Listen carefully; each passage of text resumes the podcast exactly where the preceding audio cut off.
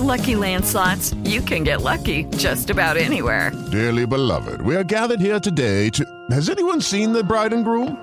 Sorry, sorry, we're here. We were getting lucky in the limo and we lost track of time. No, Lucky Land Casino, with cash prizes that add up quicker than a guest registry. In that case, I pronounce you lucky. Play for free at LuckyLandSlots.com. Daily bonuses are waiting. No purchase necessary. Void were prohibited by law. 18 plus. Terms and conditions apply. See website for details.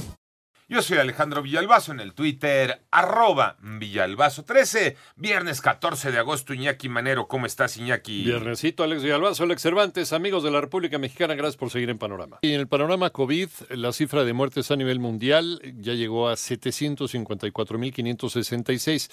La cifra global de casos es de 20.840.381, una tasa de recuperación del 95%, que son un total de 13.919.836 pacientes. Eh, y más adelante vamos a seguir con, con esto, estas determinaciones que se están tomando para eh, la descolocación en varios países del mundo. Entre las cifras de la pandemia en México, por lo pronto, Moni Barrera.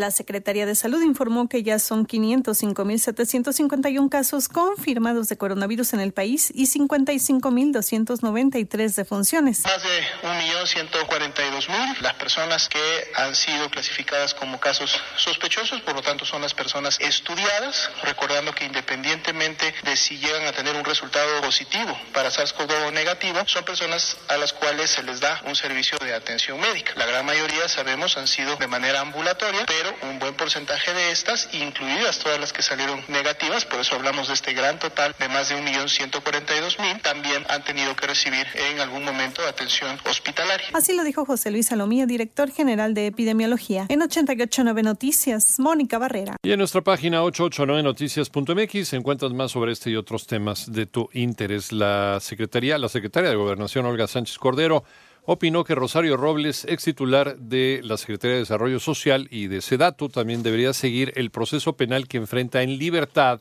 porque los delitos por los que se le investigan no ameritan prisión preventiva. Además, anoche el ex gobernador de Tabasco, Manuel eh, Andrade, estuvo a punto de ser linchado luego de que chocó contra un mototaxi en Villahermosa donde viajaba una mujer embarazada. Y en Sinaloa, autoridades dieron a conocer la ejecución de César N., el Cesarín, hijo del extinto narcotraficante Amado Carrillo, el Señor de los Cielos, en el municipio de Nabolato.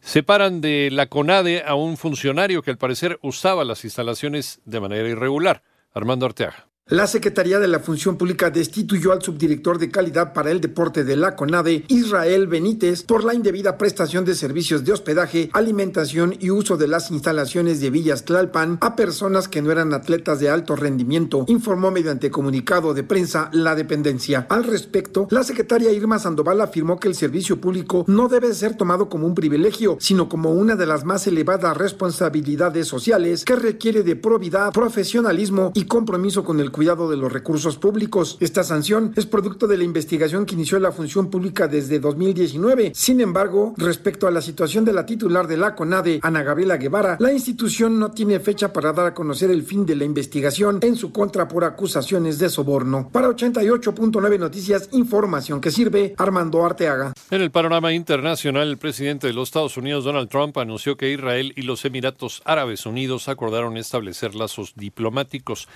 mientras que el, FBI va a trabajar con los investigadores libaneses y, e investigadores internacionales para aclarar las causas de la explosión de la semana pasada que dejó 171 personas fallecidas y al menos 6.500 más heridas.